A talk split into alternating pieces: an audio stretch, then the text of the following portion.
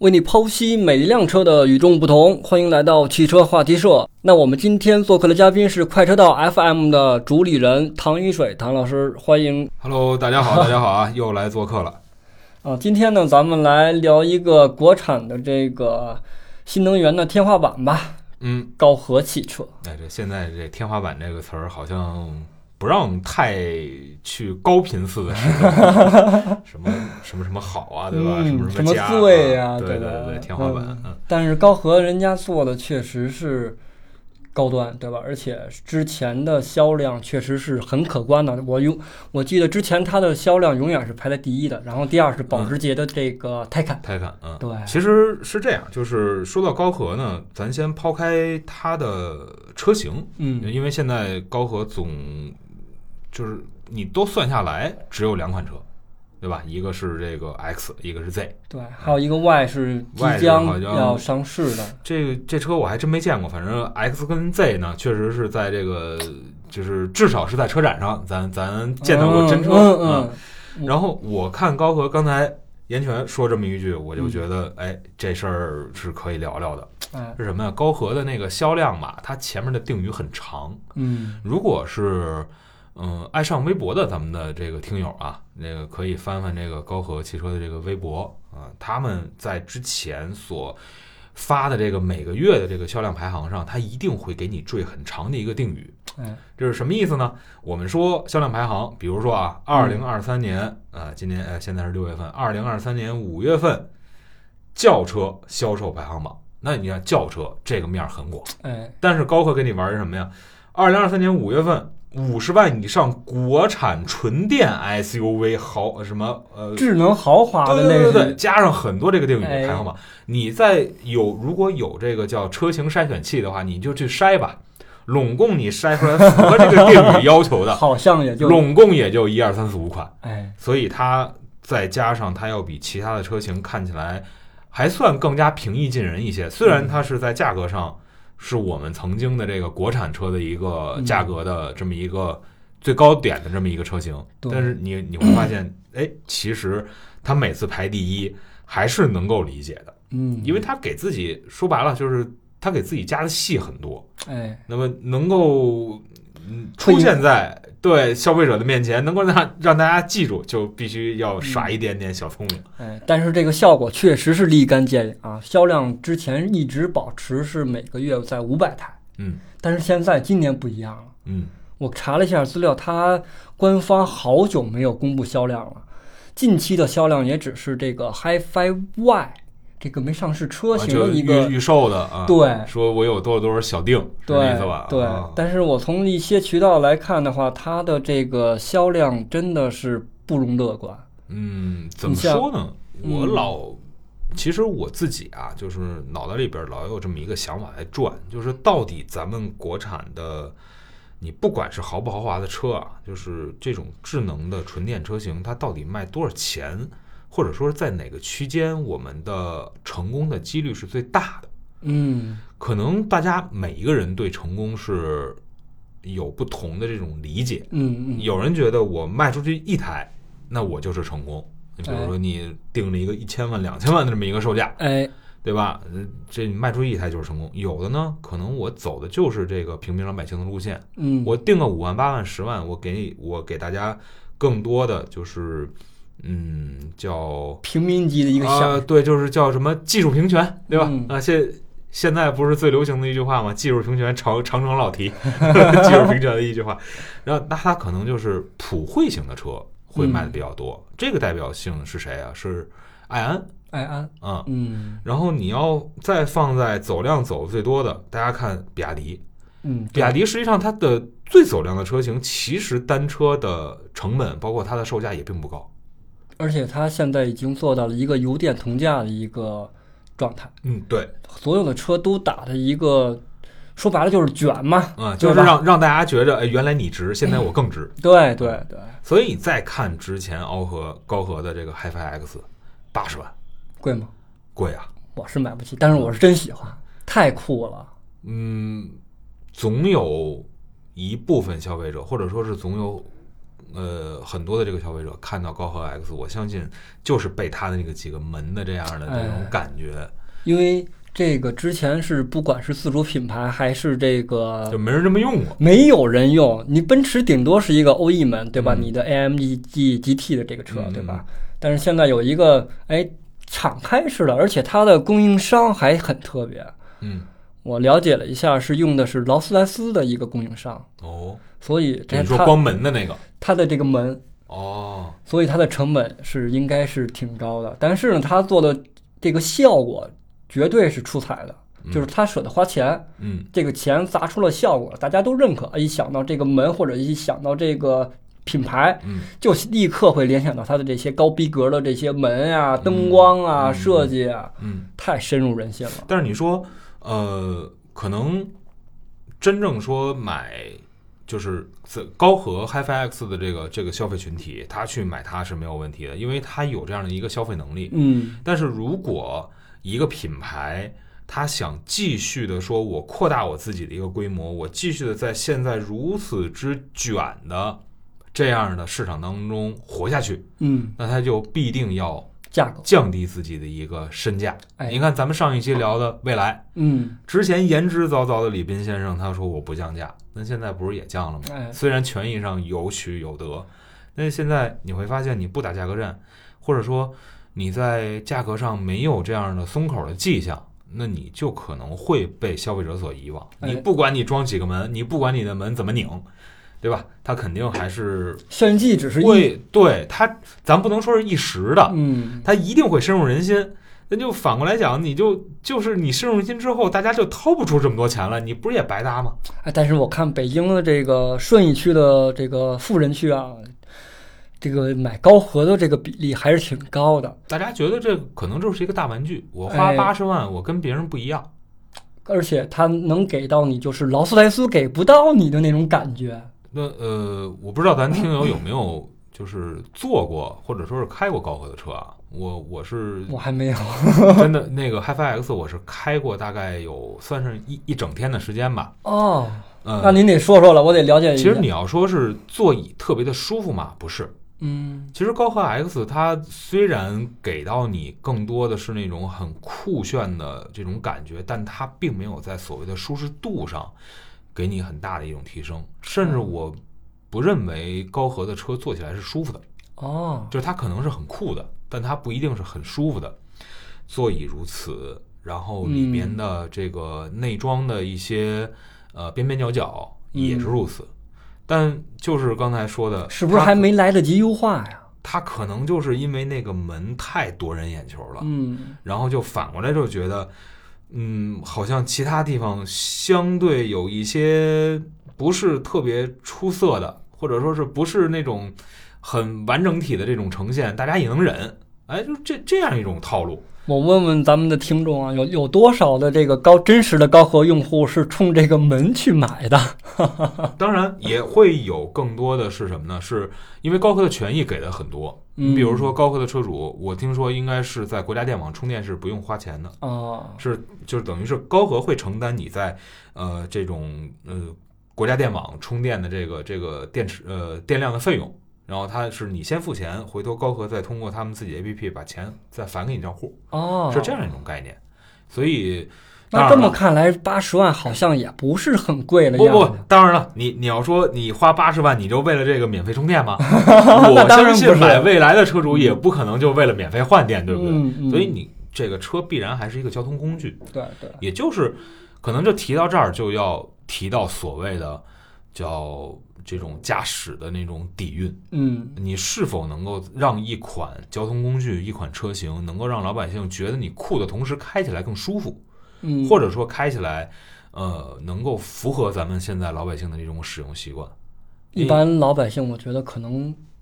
当然，我说这个老百姓，对吧就是你去消费它，嗯，你开着不舒服，你就算有钱，你去消费它，你开着不舒服，你也不乐意去再开了。对，就跟那些呃超跑的车主一样，对吧？那些开兰博基尼的、开法拉利的，他也们知道不舒一定。有很多很多这样的车，对，但是日常代步没准就是一个迈迈巴赫，哎没准对就是一个劳斯莱斯。一定是找那个最舒服的一个车型。对，其实大家在选择的时候，呃，往往就会从一个我要很多，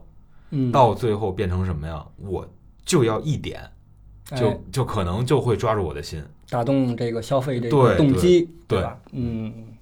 那么现在高和呢，确实是卖不动了啊。然后据我了解的，这个它的近期的销量是在每个月啊，HiFi X 是在每个月二百多台，那其实也还可以，腰斩了，已经是相比之前。我觉得对于，它这个高售价来讲的话是可以的。那您觉得这个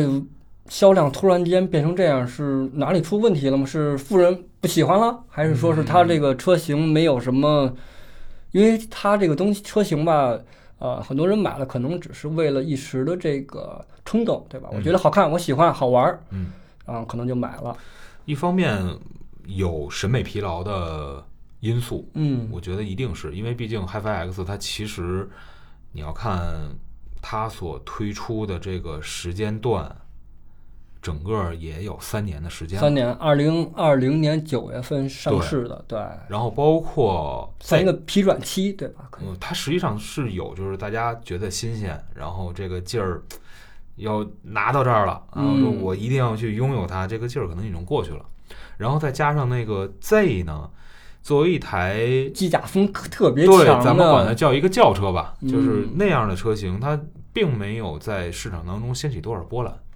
哎，我一直以为这个车会有一个很大的一个呃突破，结果市场好像反馈它真的就是至少咱们在市面上现在还能看见 X，嗯 嗯，在大街面上你说看个 Z 很难我很难，我我没见过，我也没见过，是吧？嗯，我也没见过。是在北京的路上，我和这个唐老师是真的都没见过，但是他的车主据听说，呃，相对来说这个价位的人啊，嗯买它的这个人还是比较多的，但是我们确实在路上没有见过。嗯，其实这就这就提到是什么？就是之前是八十万，然后现在呢，这个 HiFi Z 呢最高是六十万，嗯然后说今年四月份咱们上海车展上预售的那个 Y，嗯，它可能要降到三十多万，对，而且也是这个对开的那对开的这个门，所以就相对来说，就是你看把成本降下去了，然后它的热度虽然现在我们看没有，嗯，或者说是他没有让很冷的一个状态，给我感觉，，他没有让大家会觉得我提起这个三十多万的车，我会首先想到这个高和，不是，它可能还需要一段时间的这种市场就是市场的教育啊，嗯或者说是消费者的这个认可呀。而且还有一个问题是什么？就是现在咱们的所谓的新势力啊，或者说新能源车企的这个品牌，你看它其实开店的速度还是有增无减的。嗯，就基本上你大家现在想到的未来、理想，甚至现在不太好的小鹏，嗯他们在开店上面还是挺下功夫。就基本上你时不常会看到，隔一段时间，我这个城市，哎，这个街区开了一个什么形象店展，示店对吧？那对我那个那个地方我做了一个超充站，那个地方我又建了一个换电站，哎，这个基本上基建的这个工作，魏小李这三家还都在慢慢慢慢的推进啊。尤其是未来，对吧？是它不管它的这个速度是快还是慢，但是你会发现高和可能咱们。嗯，就是接触的不是特别多，所以获取嗯它的这个信息的渠道也会比较少。好像高和并没有说主动说我把这个这个店我要开到哪儿了，我赶紧告诉大家这是一个好事儿啊。对，没有没有，从来没听说过。好像也没有太多的这样的店面的铺设的嗯，就是这样的信息所发布。所以我们现在知道的，你看北京我知道了，祥云小镇、啊顺义一定有一个，因为我去那块儿拿过试驾车。啊，然后但其他地儿我就不知道在哪儿了。因为这个北京嘛，顺义这边富人区还是它的这个开店的位置，我觉得选的还是比较精准比比较准，比较准。而且我在顺义真的看了好看上，就是 HiFi X 这个车刚上市没几天的时间，就有好多辆是吗？对嗯，啊，尤其那有有点些近水楼台先得月。，对，尤其那些国际学校门口，对吧？接孩子的家长，嗯，很多都开这个车，但是呃，算是他们这个定定位比较精准吧。是。嗯其实它有点像什么？它有点像杰尼赛斯。哦，杰尼赛斯实际上，呃，你会发现它之前走的是那种官方直售，嗯和所谓叫杰尼赛斯之家，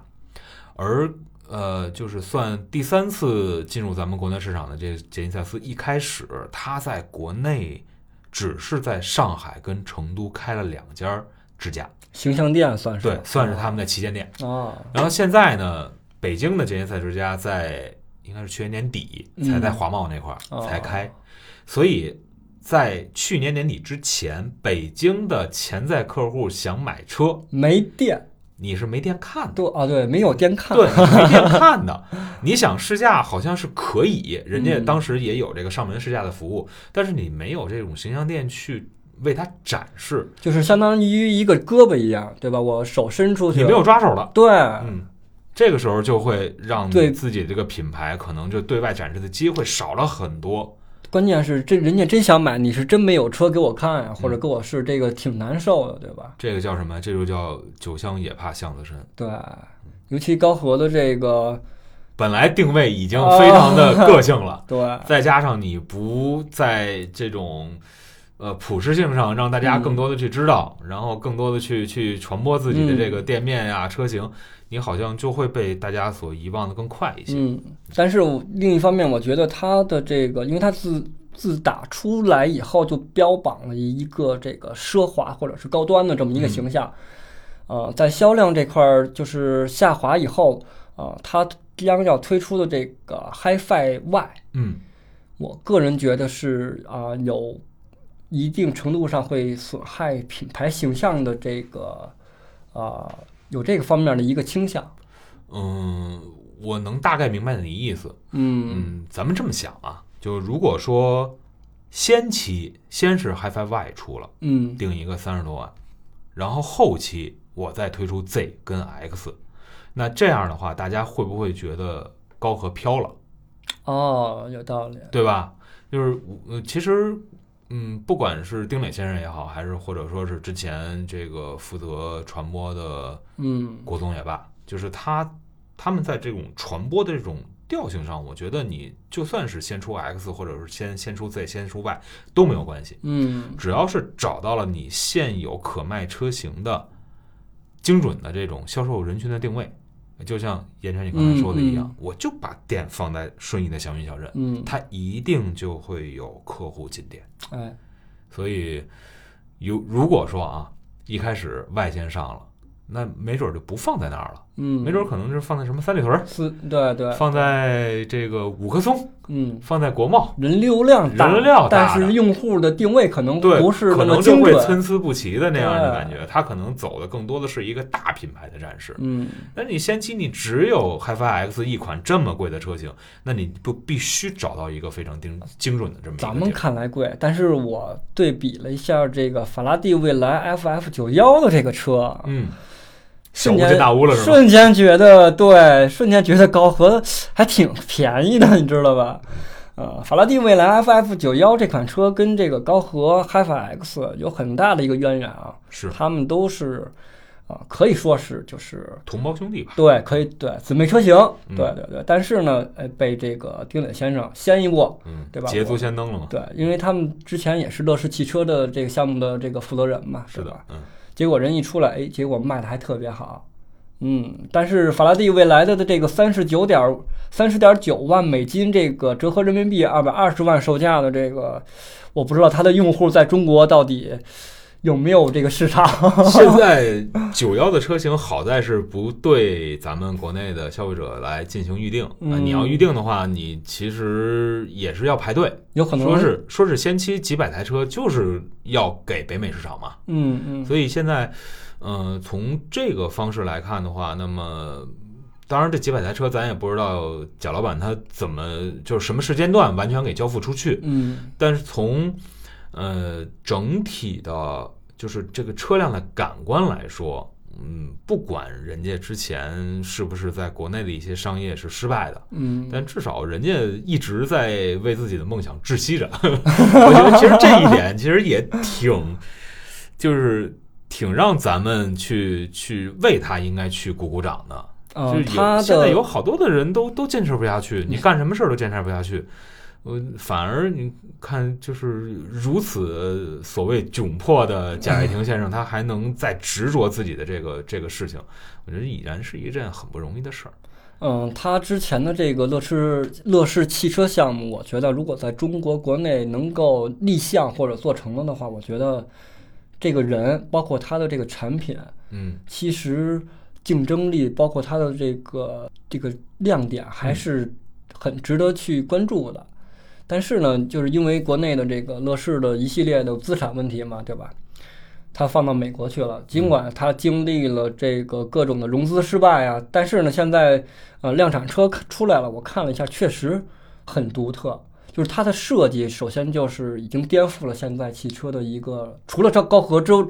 除了高和的存在之外啊，就是真的是有自己的想法，只不过可能是因为这个这个条件限制吧，或者是当时的这个啊资金方面的没有一个量产。如果当时真的量产了的话，我觉得可能就没有高和的现在的高和了，可能。起步很早。其实不管是乐视也好，还是法拉利未来也好，他们起步很早，但是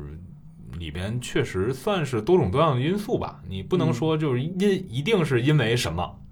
呃，这个就不行了，一定是因为什么那个就不行了。我相信肯定是多种多样因素所所造成的。嗯然后再有呢，就是，嗯、其实跟国内的这种这种竞争环境，我我并不认为适合乐视，我并不认为适合法拉利未来的这个九幺车型。嗯 FF 九幺从目前来看，不管它定三万美金也好，还是定三十万美金也好，它实际上还是要，就跟高和差不多，就就是要嗯打一个很个性的，然后呃，看似有点虚无缥缈的这么样的一个车型。那它的消费人群呢，就一定也是很个性的，哎也是买什么东西，或者说是我决定一个消费的时候，也是有点虚无缥缈那种感觉的人。嗯所以它绝不是我们现在看到的，比如说是艾安的这样的一大批这样的车型，也不是我们看到的 ID 的这样的系列的车，它就是很个性的、很独特的。说白了，就是有点姜太公钓鱼，愿者上钩这样的感觉。嗯，它的真的就是无论是设计还是这个造车的这个思路啊，包括在功能的这个体现上，我觉得其实你说创新的这个不多吧？嗯那它的很多的呃智能化的配备，所谓的高端性的一些设施，嗯我们国内有啊，都有，对吧对对，我们我们就算贵的车型没有，我们便宜点儿的理想有没有？嗯有吧？未来有没有？有吧？那他们的价格呢？他们的价格也就是大几十万。二百二十万对比这个二百二十万人民币的这个售价，对啊，你你其实它在智能性上、豪华性上，或者说是科技的这个迭代能力上，并没有给我们一个巨大的惊喜，就有点像什么？就是每年咱们都看那个 WWDC，嗯嗯，就是苹果的发布会，嗯嗯，好像是跟挤牙膏似的啊！今天我们要取消刘海屏了。嗯明天就多一个刘海了啊！嗯明明天我们要取消实体按键了，没有一个所谓的像之前说从苹果一到没有二没，有那个新鲜劲儿了，对，就没有那种好科技一下子上了一大台阶那种嗯感觉。实际上，我觉得这其实也是目前很多的车企，也不光是车企，就是所谓的嗯科技吧，科技型企业，对，嗯他们在制造自己的产品的时候，嗯，他到了这个这个平台了。就是这个平台，如果说是在所谓的呃，就是大的这种技术没有更新迭代的时候，实际上他们的产品就一定是在这个平台之上，嗯，不会有太多的这种创新点，嗯，因为大家都用过了。对对因为现在为什么又回归到了翻盖儿手机？你不管是跟书一样这么翻的，还是呃那个，只不过就是屏幕变得更对，只不过是原来咱们翻的是键盘，对，现在翻的是屏幕。你说它大差不差吗？嗯，它就是这个样子。所以真的是受制于就是目前的一个技术的一个啊瓶颈，对吧？如果说就像有一个博主说我我我认为他说的很对，如果说有一天电池真的是像魔法一样嗯，产生质的飞跃了，那么科技大爆炸的时候，对，在将来的这个这个新能源的车型，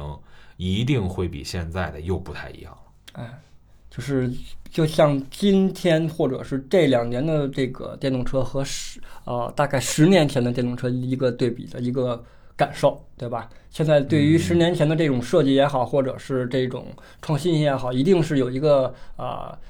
很大的一个差异化的。设设计其实是每个时代阶段都可以做的，嗯，但是你要说以这比咱们就以这个电车为例，嗯就是你要跑多少公里就要放多少度的电池。如果这个事儿它没翻没办法有一个实质性突破的话，嗯它一定还是在自己的这个底盘的这个框架之内来给你搭上层建筑。哎，落上，对，它实际上就是给你一个搭搭呃，就是给你一个搭积木。如果说有一天，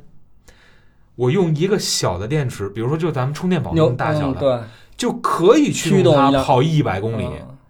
那你说，那你这个车辆能造成什么样子？你敢想吗？对吧？嗯，确实是，你往里边塞多少个座椅？你往里边可以是做那种环绕型的沙发呀，嗯，还是做一个家庭影院呀？那那个时候，我相信再谈什么智能驾驶，再谈什么智能座舱，嗯，你就可劲儿想去吧，因为你的驱动的这个这个这个感官的实质性的本质已经被嗯改变了。引起了质变了，对这个你上面得做一个鸡蛋壳都没人管你了。嗯你但你现在不行啊，现在就是为什么这些纯电车型在忙不迭的去宣传自己的风阻系数一定要小于多少？那就是因为电池在一定程度下你跑多少就是多少，它嗯并没有一个那个能够就是有很很大的这样的亮点。它不是永动机，它也不是那种，对吧？对它它没有惊喜它要毕竟要是遵守这个能量守恒这个定律嘛。是的，嗯，说回来，这个高和品牌啊，就是您对于它即将发布的这个啊即即将上市的这个啊 HiFi Y，嗯您对这款车有什么那这个未来的预期吗？嗯，车没看到，就是说白了，就是没有正式上市，没有让第一批消费者去做。你要说现在，因为咱三，现在也据听，说是卖三十多。咱们就给它放到三十五。嗯你说三十五万，我能买到现在国产的新能源车型比比皆是，比它强的我相信有，而且包括这个三十五万的话，咱们就算也是上市一段时间的极氪零零一，已经有一百呃就一一百多度电池的那个版本了，嗯嗯。就是你基本上你想要的什么样的样子，想要什么样的配嗯，置，续航 OK 了，吧对，其他的品牌都可以给你去实现了。那么市场当中又多出来一个就是很机甲化的这样的一个风格的车型，嗯，会有消费者矩阵，一定会有，要不然为什么之前呃这个长城要做沙龙，它一定 一定会有这样的一个一个产品来出现。嗯，但你看现在其实，呃，说白了，长城已经放弃沙龙了。对对就是对，它已经已经没有，将来那个车可能就是能不能量产，我觉得是个问号。做，它更多的可能去做一些科研的使用，然后嗯放一些更新的技术，然后去他那儿去做实验。那你说真的，沙龙将来会不会交车？嗯，这个又打一个问号。确实是个未知。嗯，好，感谢唐老师的分享。那个关于的高和的话题呢，咱们今天先聊到这儿，咱们下期节目再见，拜拜。好，拜拜。